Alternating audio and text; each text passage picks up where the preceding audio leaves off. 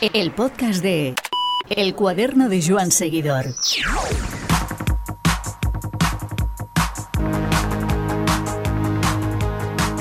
Allá vamos con Patricia y Joan con la guía más guay del Giro 2022, un recorrido por todo lo que verán los ciclistas pero que no tendrán tiempo de disfrutar.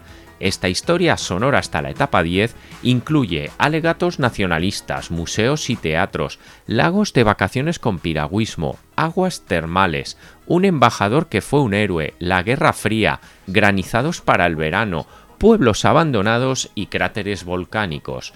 Esto es la guía del Giro 2022, la que no habla de ciclismo, pues aquí los protagonistas responden al nombre de Vito Corleone y Franco Battiato. Solo hay un ciclista que tiene protagonismo, Michele Scarponi, y por el homenaje que la carrera le rendirá el día que llegue a su pueblo. Este podcast cuenta con el patrocinio de tubalum.com, como sabéis, es la web líder en Europa en compraventa de bicicletas de segunda mano, certificadas y revisadas por mecánicos. Si lo que quieres es comprar una bicicleta, en Tubalum tienes el mayor catálogo con la mejor garantía, porque todas las bicicletas usadas son revisadas por un equipo de mecánicos y se entregan con 12 meses de garantía. Ya lo sabes si estás pensando en comprar o vender una bicicleta, tubalum.com. El podcast de El cuaderno de Joan Seguidor. Arrancamos esta, el primer volumen de esta guía turístico, gastronómica, enológica, enográfica, cultural y todo lo que queramos meter de este Giro 2022. Ah, Patricia, turista de la vuelta, muy buenas. Buenas tardes, muy buenas. Señor Joan Escuredo, la rueda de Duchamp, ¿qué tal? Muy buenas, muy bien. Me encanta andar por aquí. Aquí andamos discutiendo cómo armar toda esta parafernaria alrededor del Giro de Italia. No vamos a hablar un ápice, como hemos dicho, de, ni, de, ni de corredores favoritos, ni de diferencias, y muchísimo menos de vatios, y sí de mucha cultura y de muchos sitios por los que este Giro va, va a pasar. La primera reflexión, Joan, si te parece, me gustaría hacerla en torno al país anfitrión, a Hungría, eh, porque creo que tienes alguna cosita que aportarnos. Sí, es, es curioso, ¿no? O sea, más allá de, la, de que nos guste o no que las grandes vueltas se vayan de excursión, que es algo que, que en las últimas décadas se ha puesto muy de moda, es decir, hemos visto el Tour salir de Londres, la vuelta a salir de los Países Bajos, pero es curioso el historial que tiene que tiene el Giro, porque el Giro ya fue muy polémico hace hace pocos añitos cuando decidieron salir de Israel, con todo lo que lo que eso implicó, incluso no sé si os acordáis aquella polémica que había habido con cómo se iba a llamar la contrarreloj, si se llamaba West Jerusalén o no, y amenazaron con cancelarlo y todo. Y en, plena polémica, además, recuerdo de Donald Trump también con la embajada y demás, sí, sí. Sí, sí. Y ahora, a ver, evidentemente no es un país tan polémico como Israel, pero Hungría es un socio, como diríamos aquí en Galicia, es un socio rabudo, es un socio complicado, ¿no? De hecho, es como, es como el, como el, el, vecino incómodo de la Unión Europea, es un país que, que bueno, que tiene un gobierno que, que, tira muy, muy mucho hacia la derecha y demás. Demasiado. Y de hecho también, también, se levantó ahí un cierto revuelo en torno a si Hungría era un país que justo ahora eh, había que visitar, ¿no? Más allá incluso de todo el tema de, de los vuelos, lo que significa, cuánto hay que moverse porque es muy distinto entrar en Eslovenia, porque está al lado, como vamos a ver en el, en el próximo podcast, que mm, venirte desde, desde el centro de Europa, aparte a Sicilia, que va a ser el salto. ¿no? Entonces, bueno, ya, ya es una idea así un poco, un poco envenenada, lo cual hay que decir también que Hungría es un país preciosísimo y que justo de esto de lo que estamos hablando eh, nos va a deleitar con unas imágenes maravillosas y con unos, con unos momentazos, seguro yo me he llevado una gran sorpresa viendo, yo no conocía a Hungría, la verdad, y preparando el Giro de este año, yo me lo imaginaba mucho más soviética, más mmm, casas muchísimo más feas, vamos a decirlo así, y me está pareciendo un país extremadamente precioso porque tienen una mezcla de cultura increíble, es precioso. Sí, yo creo que, que lo vamos, en, en lo nuestro, justo en lo que estamos hablando hoy, creo que son tres etapas que vamos a disfrutar muchísimo. Pues vamos con la primera, etapa 1 del Giro 2022, Budapest-Visegrad, eh, 195 kilómetros, con un final eh, en ligera subida en una localidad, Schwan, que encierra su historia, ¿verdad? Sí, Visegrad, bueno, encaja muy bien. Esas, esas cosas nunca son sin querer. Encaja muy bien un poco en esa reivindicación nacionalista de, Hungría. ¿no? En Visegrad, en el siglo XI, ya se habían hecho pactos entre los diferentes reyes de, Europa Central y justo tras la caída del, bloque soviético, en los primeros 90, los cuatro países, bueno, en aquel momento eran Checoslovaquia, Polonia y Hungría, eh, firman el pacto de Visegrad que de aquella aún no estaba en la Unión Europea ni, ni se pensaba remotamente que pudieran acabar dentro de la Unión Europea y que de hecho conforman ese núcleo así como, como los vecinos incómodos de la Unión Europea. ¿no? Son países que precisamente toda esa era comunista les ha pasado mucha, mucha factura y todo lo que les pueda sonar algo mínimamente de izquierdas o mínimamente eh, del, otro lado, eh, vamos, está, está alejadísimo. Los partidos de izquierdas en estos países no, no existen, literalmente. También yo lo veo como un poquito una reivindicación, ¿no? Porque quieras o no, Visegrad eh, fue la primera capital de Hungría antes de Buda o de Budapest. Eh, cuando se creó el primer principado, vamos a llamarlo así, en 1320 o 1325, eh, el emperador Segismundo del Sacro Imperio Romano Germánico, esto que me gusta a mí tanto, pues dijo, no, no, aquí la capital tiene que ser Visegrad y se formó allí un pedazo castillo el señor, eh, es, increíble el castillo de, que tienen en Visegrad, por eso te digo que igual es un poquito también la reivindicación al eh, nosotros venimos de aquí, por eso esta es la primera etapa. Sí, sí, sí, sin duda. Etapa 2, eh, Budapest. Eh, Budapest es la contrarreloj de 9 kilómetros, una etapa que encierra una paradoja en sí mismo porque eh, empieza en Pes, en la llanura industrial de Pes, y acaba en Buda, en la zona del, castillo y, la zona alta del, Palacio Real. Budapest es capital de Hungría, como bien sabemos, es una ciudad barroca preciosa con ciertas reminiscencias soviéticas, al menos desde la vez eh, que yo tuve ocasión de, conocerla, con grandes avenidas. Una de ellas será además el escenario de la salida en la Plaza de los Héroes y sobre todo ese final eh, con incluso adoquinado urbano que llevará hasta el castillo y que realmente descubrirá unas vistas sobre el Danubio y el Parlamento realmente interesantes. Patricia, eh, tienes varios apuntes para hacer sobre Budapest. Bueno, allá vamos. Mira, Budapest en números tiene 223 museos, tiene 837 monumentos, tiene 40 teatros, tiene un festival para cada estación del año. Aparte, tiene 123 manantiales de aguas termales, que eso los romanos fueron los que se pusieron finos allí a darse agüitas. Luego tiene ocho balnearios y sin contar fuentes ni demás. O sea, Budapest. Un emblema de la ciudad, de todo lo que hace referencia a aguas termales y balnearios. Eso es, a mí lo que me encanta, el edificio que más me, gusta, bueno, vale, sí, el palacio, pero es que a mí el Parlamento de Budapest me parece increíble. O sea, es el, es el más grande del mundo y tiene, tiene un poquito de, paradoja, ¿no? Em, fue empezado a construir en, en 1884 y se terminó en 1904. Lo que pasa es que eh, los húngaros, como son tan suyos, porque son muy suyos, lo inauguraron, lo inauguraron un poquito antes, eh, porque querían que quedara justo, que coincidiera con, con la, creación del primer principado de, Hungría, que fue en el 896.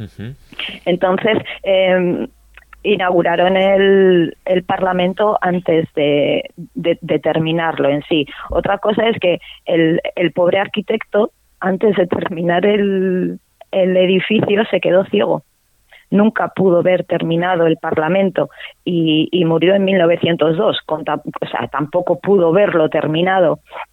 Y es increíble porque tiene más de 690, tiene casi 700 habitaciones, una por cada diputado, con su baño, su, su salita, o sea, impresionante. Se puede visitar, incluso creo que para los ciudadanos, ciudadanos europeos es gratuito. Eso sí, no te dejan entrar en, en la zona de, vamos a decir, de, donde están los diputados. Puedes ver la, cúpula, puedes eh, ver dónde están todos los reyes eh, colocados. Es sin duda uno de los edificios más espectaculares de, Budapest para mí. No muy lejos eh, recuerdo la, Catedral Matías, la Iglesia Matías, eh, teatro también, obviamente todas estas ciudades tienen una grandísima carga eh, de música clásica y, de escenografía barroca en cuanto a lo que hace referencia a las artes, como bien digo, la música. y no sé si querías añadir una cosa, Juan. Sí, bueno, hay un par de cosillas.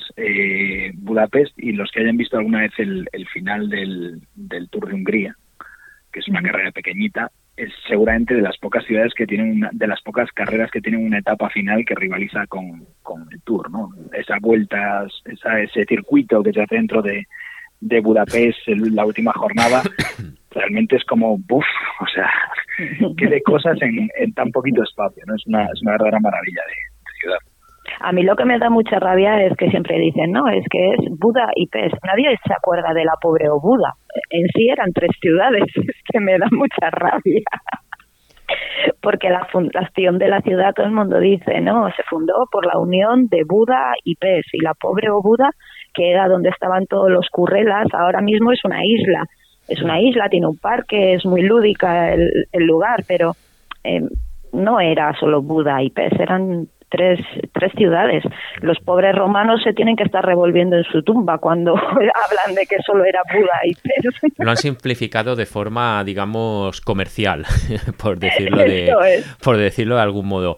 Patricia, hay una historia muy chula en Budapest y sobre un embajador español. Sí, es un señor zaragozano. Seguro que todos los tus oyentes zaragozanos nos lo, reconocen, se llama Ángel San Él era el, el embajador español en, en, la época de Franco en, en Hungría.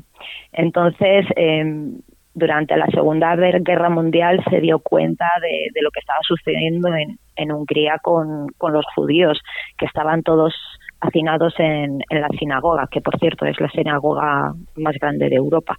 Es, es increíble la, la sinagoga. Entonces entró en contacto con, con el Vaticano y decidió hablar también con el embajador de Suecia, que por aquel entonces no estaba muy metido en, la guerra.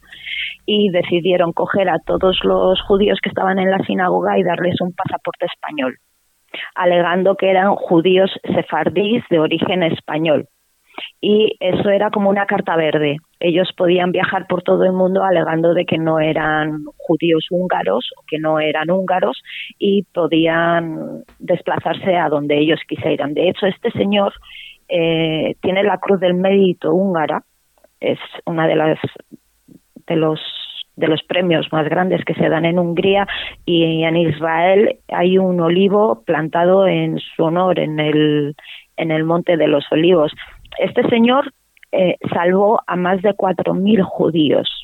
Os recuerdo que Sidler, Sidler solo salvó a 1.200.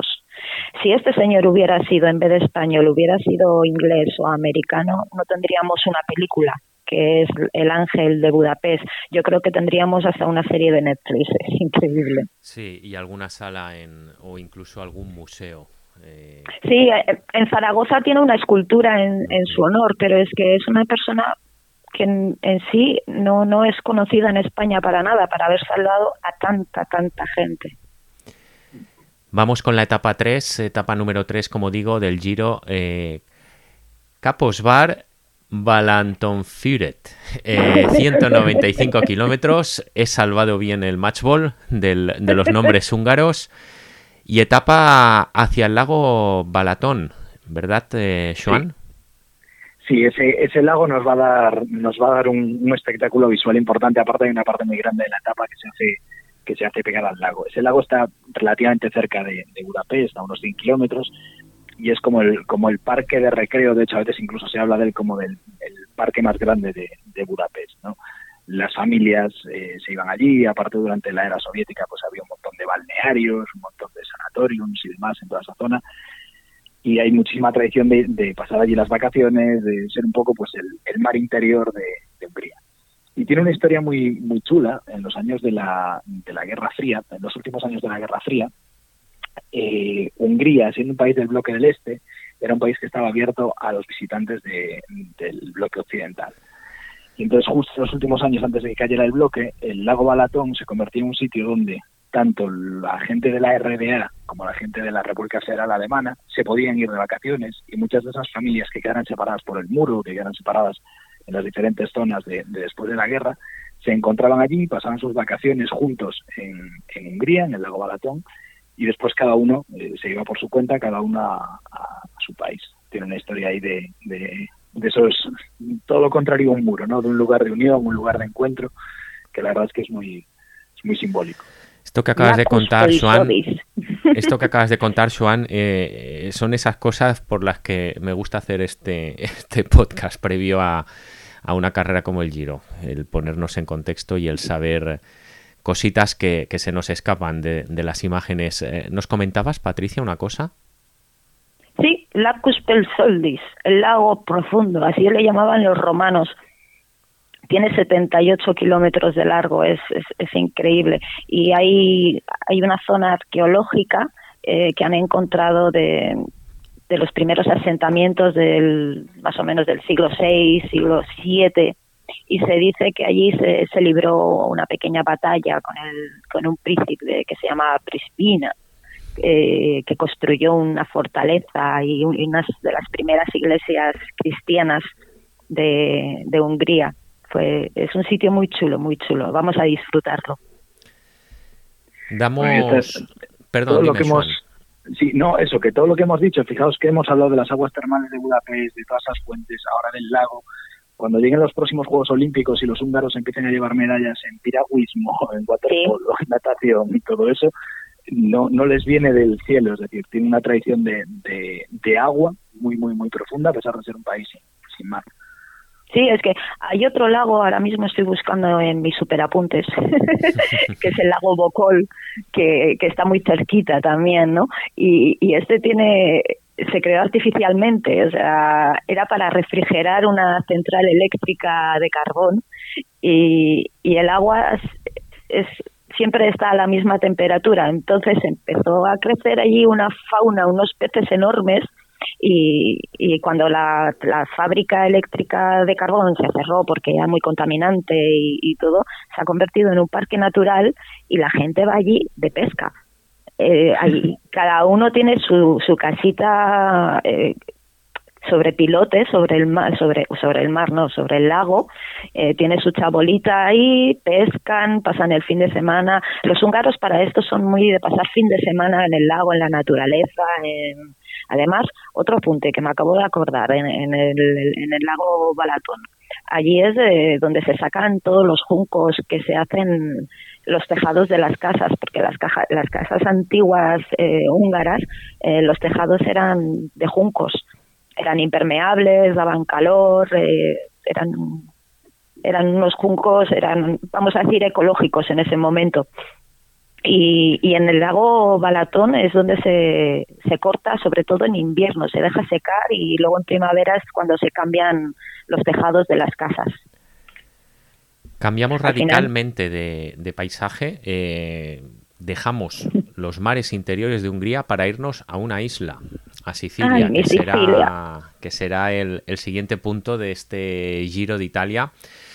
Cuarta etapa a bola Etna, 169 kilómetros. En lo deportivo, como sabéis, primera llegada en alto a un auténtico emblema, que es el, Etna, volcán todavía en activo en la costa este de la isla de Sicilia, una isla brutal, eh, que además ciclísticamente hablando ofrece multitud de, multitud de vertientes y cada una además con el nombre de un corredor diferente que ha, que ha triunfado en cada una de esas vertientes. Eh, hablábamos, eh, eh, sobre el Etna y el, el, constante cambio al que está sometido, ¿verdad? Sí, el, el, Etna es un sitio al que, de hecho, si, si cogéis las tablas históricas del, del Giro, se va poco. Y realmente es como te planteas, ostra, ¿por qué se sube tan poco? Bueno, pues se sube tan poco. Por si acaso erupciona. Porque es un volcán. Y porque, y porque bueno, aparte nosotros que, que estábamos como muy desconectados de la actividad volcánica, este año nos hemos convertido en vulcanólogos todos. Entre otras eh, muchas cosas. Claro, sí, bueno, sí, desgraciadamente sí. A ver, en la última erupción del Etna fue en febrero, el, sobre el claro, de febrero, sí, sí. Y el, el peligro que tiene eso ya no es tanto, es decir, segura, o sea, no, no se va a llevar a nadie por delante una, una erupción del Etna, esperemos. Pero el, la posibilidad de que cambie, es decir, la posibilidad de que entre en erupción, de que no pueda haber traslados, de que no puedan subir hasta donde tenían pensado subir y demás, es mm. algo que cada vez que se plantea esto, eh, pasa muy poco, ¿no? Decías no somos conscientes de ello. Claro, y, realmente te la juegas, es decir, el Giro como organización sí que suben a un, a un sitio absolutamente emblemático, pero en una de las últimas erupciones justo al sitio donde van, que es el, que es el refugio de la Sapienza, que es una estación de esquí, eh, estuvo a puntito de desaparecer. Una cola volcánica estuvo muy cerca de, llevárselo por delante. Sí, en el Giro a Sicilia de este año lo hemos visto, sí. No, no, justo en el Giro de Sicilia de este año subieron al otro, subieron al... Por el otro lado. ¿Cómo se llama? El, el... Ay, Dios mío, tenía aquí... El piano provenzana, que es la última vez que subió el Giro, también subió ahí al piano provenzana. y, y esta vez suben a, a, donde ganó donde ganó Contador en el en el 2011. Que bueno, después no lo ganó, ya lo sabéis, pero eso, eso lo Ganó, pero no ganó. Ganó, pero no. Es muy gallego eso, ¿eh? exacto, exacto. Eh, eh, curiosidad gastronómica. Vamos allá, con el Etna. Vamos a romper esquemas. Eh, los primeros helados que se consumieron en Italia fueron en Sicilia y eran granizados, gracias a las nieves que había en el, en el Etna. Ellos iban a Etna, cogían sus bloques de hielo, se bajaban sobre todo a Pizzo o si no a Cirreale y allí hacían una especie de granizados con fruta.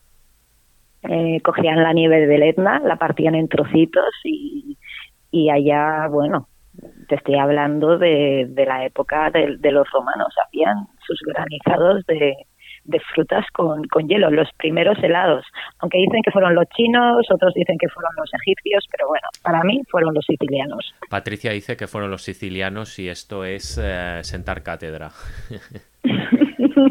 A ver, es que en Sicilia hay un, un, helado que es típico que se llama el tartufo de pizzo, hmm. que es un helado de avellanas eh, con chocolate y el, la, la, parte de dentro es chocolate fundido es como si fuera una trufa.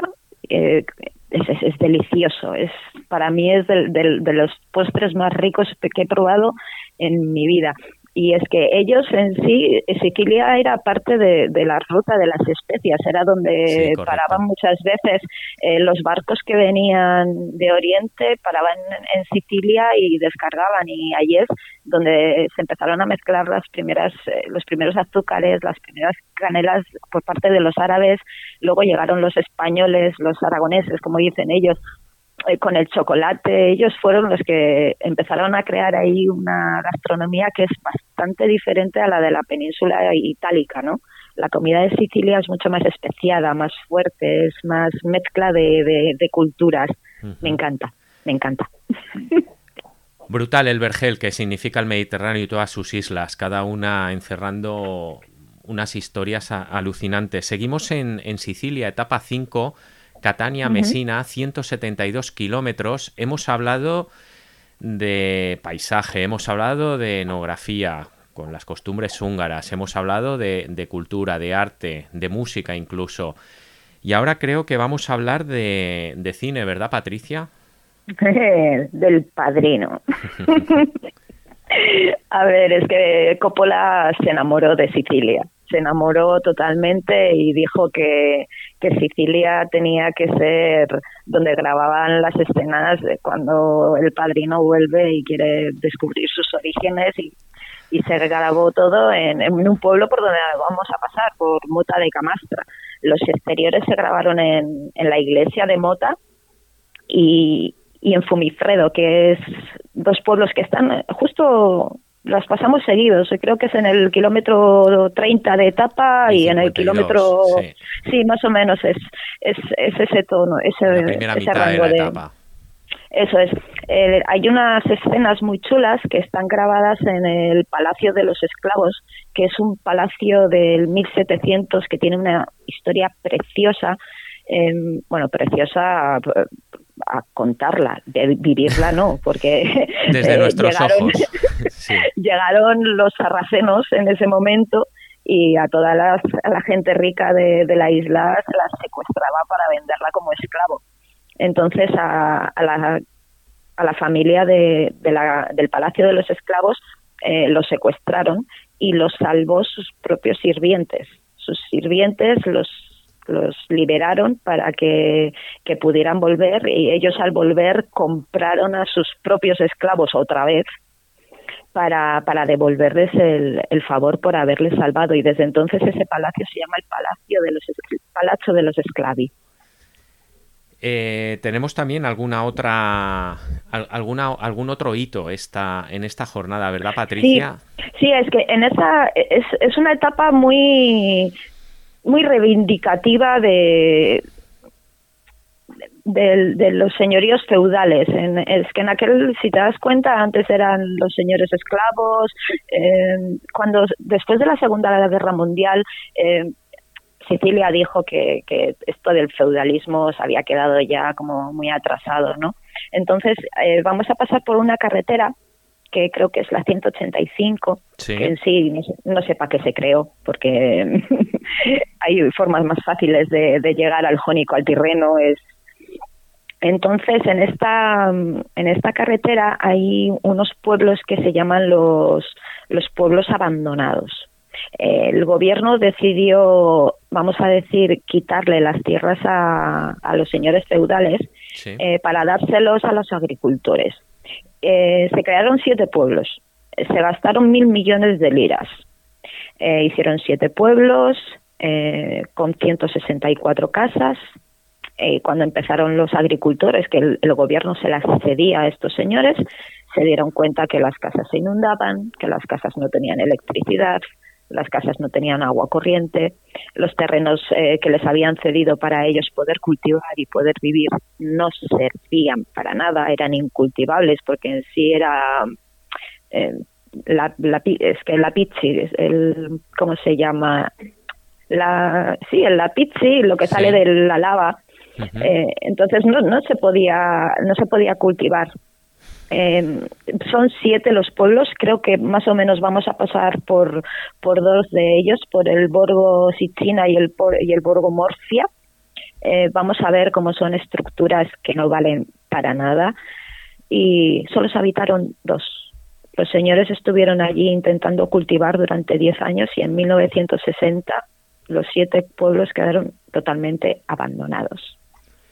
En la provincia de, Catania, eh, en cuya capital está situada la salida de esta etapa, eh, tenemos el pueblo de Riposto, ¿verdad, eh, Joan? Sí, sí, aparte en Riposto hay que, hay que hacer parada y me da a mí que aparte el Giro lo, lo hace adrede. El año pasado, mientras se disputaba el Giro, nos dejaba Franco Battiato, el músico, bueno, el icónico músico italiano, y eh, en, esa, en ese camino hacia el norte que hacen por el estrecho de Mesina, eh, es curioso porque no llegan a entrar en Traormina, que es una ciudad histórica, preciosa, pero sí que pasan por, por Riposto. Y me gustaría pensar que eh, algún tipo de, homenaje a, a Battiato va a ocurrir durante ese, durante ese tránsito. No hay, hay pocas cosas más italianas y más universales que, Franco Battiato y, como tú bien dices, el año pasado durante el Giro de Italia perdimos su voz y, un personaje realmente muy importante en, la Italia de esta de la segunda mitad de siglo de, del siglo pasado. Eh, vamos a dar un salto y nos vamos a ir a la octava etapa. Nos vamos a ir a la jornada del sábado 14 de mayo, Nápoles-Nápoles, 149 kilómetros, jornada súper accidentada en la cual, de la cual eh, nuestra turista la Vuelta Patricia tiene cositas que contarnos. Sí, es que vivir encima de un megavolcán tiene, tiene su historia. a ver, vamos a los campos flegreos. Es increíble. No sé si la gente es consciente de que está viviendo encima de una bomba. En cualquier momento puede, puede, puede explotar. Donde termina la etapa, en Puzzoli, eh, por ejemplo, he estado mirando los datos solo por curiosidad y esta semana ha habido una subida del terreno de 7,2 centímetros.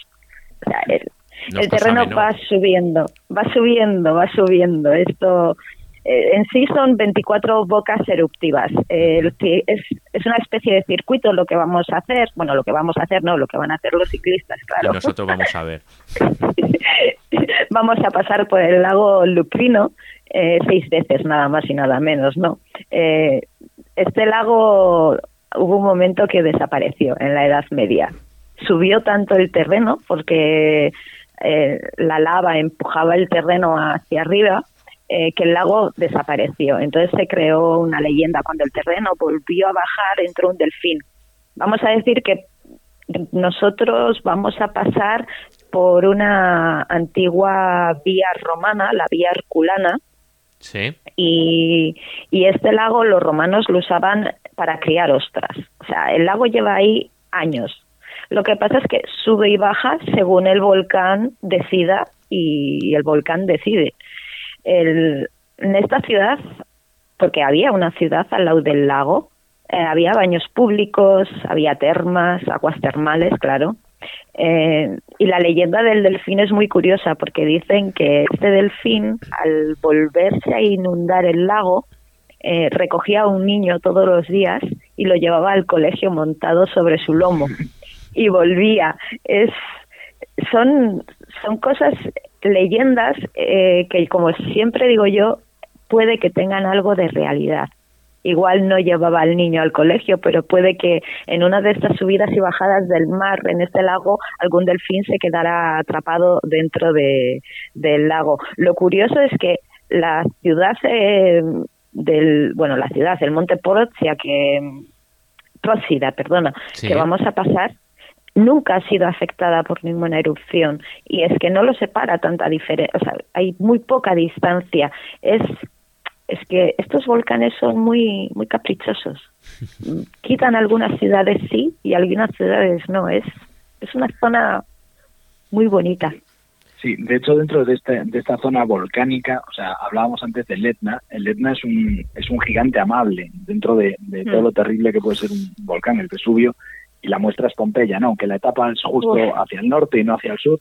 pero el recordatorio, el recordatorio en Nápoles lo tiene ahí, es decir, que, viven literalmente en una parte muy grande de la ciudad que está metida dentro de, la falda del volcán. Y durante toda la etapa, además, todos esos lagos pequeñitos que vamos a ver, yo creo que lo vamos a ver por la tele, pero si alguien tiene curiosidad que le eche un ojo en Google Maps o en cualquier mapa satelital, y va a ver que son lagos circulares perfectos o, casi perfectos, ¿no? que es una, forma muy curiosa. Y en uno de esos, en el, en, el Fusaro, en el lago Fusaro, vamos a ver un, capricho, o sea, un, capricho barroco que es la casina de, de Pampitelia, Pampiteliana, la casina Pampiteliana, que es un pabellón de pesca, que es algo muy del el año pasado hablábamos del, del pabellón de, de los, bueno, de Turín, Stupinigi y demás. Pues esto, es, un pabellón de, de, pesca de los Borbones, que se quieren construir los Borbones, que está ahí unido a la tierra con un puentecito de madera y que seguro, a pesar de que la, realización del Giro a veces no se estira tanto como la del Tour, seguro que nos van a deleitar con, con planos de este, de este palacete, porque además pasamos muchas veces por allí. Es que encima de este megavolcán viven tres millones de personas. Es, una locura. Es que es una locura. Es que tú, es lo que dices tú, te pones a mirar, yo que soy un poco friki de los volcanes, te pones a, a, mirar todo lo que ocupa la caldera de lo que es el, el, volcán y, dices, Dios mío, el día que esto estalle, Nápoles desaparece. Sí, sí, tal cual, tal cual. Tal, cual. porque es me parece increíble. Es que al hilo de esto, vamos, vamos allá, vamos a por Nápoles y por qué no va a desaparecer Nápoles. La leyenda. La leyenda de San Gennaro. Vamos allá. A ver, el San Gennaro era uno de los primeros cristianos que llegaron a Italia todos chulos allí. Vamos a pregonar el cristianismo en el año 305. Entonces, claro, a los señores de allí dijeron, eh, guapo, tú a dónde vas, vamos a meterte en un horno, porque tú aquí no vas a cristianizar a nadie. Lo meten al horno al pobre señor, se le quema la ropa, se le quema todo y él sale tal cual, indemne. Al día siguiente dicen, bueno, pues te vamos a llevar al anfiteatro y te, además, además al, anfiteatro de Pozzoli, que lo vamos a ver también. Hmm. Eh, llega allí, le sacan a los leones, los tigres, todas las bestias habidas por haber, el hombre sale indemne. Al final el señor del pueblo dice, mm, vamos a cortarle la cabeza porque no hay forma de matar a este hombre. Y entonces lo matan. Ahora, ¿cómo llegamos a tener sangre de San Gennaro? Yo no lo sé.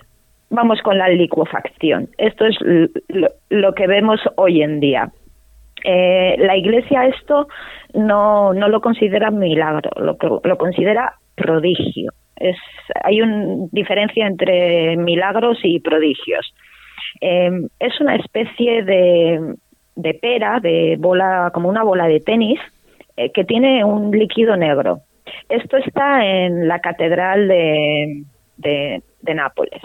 Entonces, tres veces al año, eh, creo que es en mayo, en diciembre y en Navidad, creo que es, o en septiembre, sacan la bolita y la llevan eh, desde la catedral de, de, Nápoles, la llevan hasta la Basílica de Santa Clara.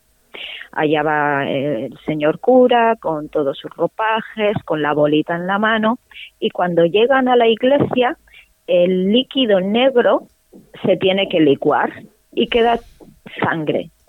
Entonces se supone que ese año el Vesubio va a estar tranquilo, porque el Vesubio es el volcán, eh, vamos a decir, el, que se ve en el skyline de, Nápoles, el, pedazo Vesubio que tenemos ahí encima. Se dice, se cuenta, se rumorea, eh, que las veces que no se ha licuado la sangre han sido dos. Una, cuando empezó la Primera Guerra Mundial, no se licuó. Y otra cuando empezó la Segunda Guerra Mundial, que tampoco se licuó. Mm, ¿Qué dicen los químicos? Que debe de ser algún tipo de artilugio de la Edad Media, algo que con el calor de las manos del, cura que la lleva eh, se licue. Pero hay una cosa curiosa. Perdón es que estoy un poquito acatarrada. No te preocupes. Cuando, hay una cosa curiosa que hace dos años creo que fue, el Papa Francisco fue a visitar eh, Nápoles y le sacaron la bolita de, de San Gennaro y cuando el Papa la besó, directamente la sangre licuó. Entonces yo ahí ya no sé si es el calor, si es la tradición, en sí, lo que la Iglesia dice es un prodigio. Tenemos también componente cinematográfico, ¿verdad, Joan, en esta etapa?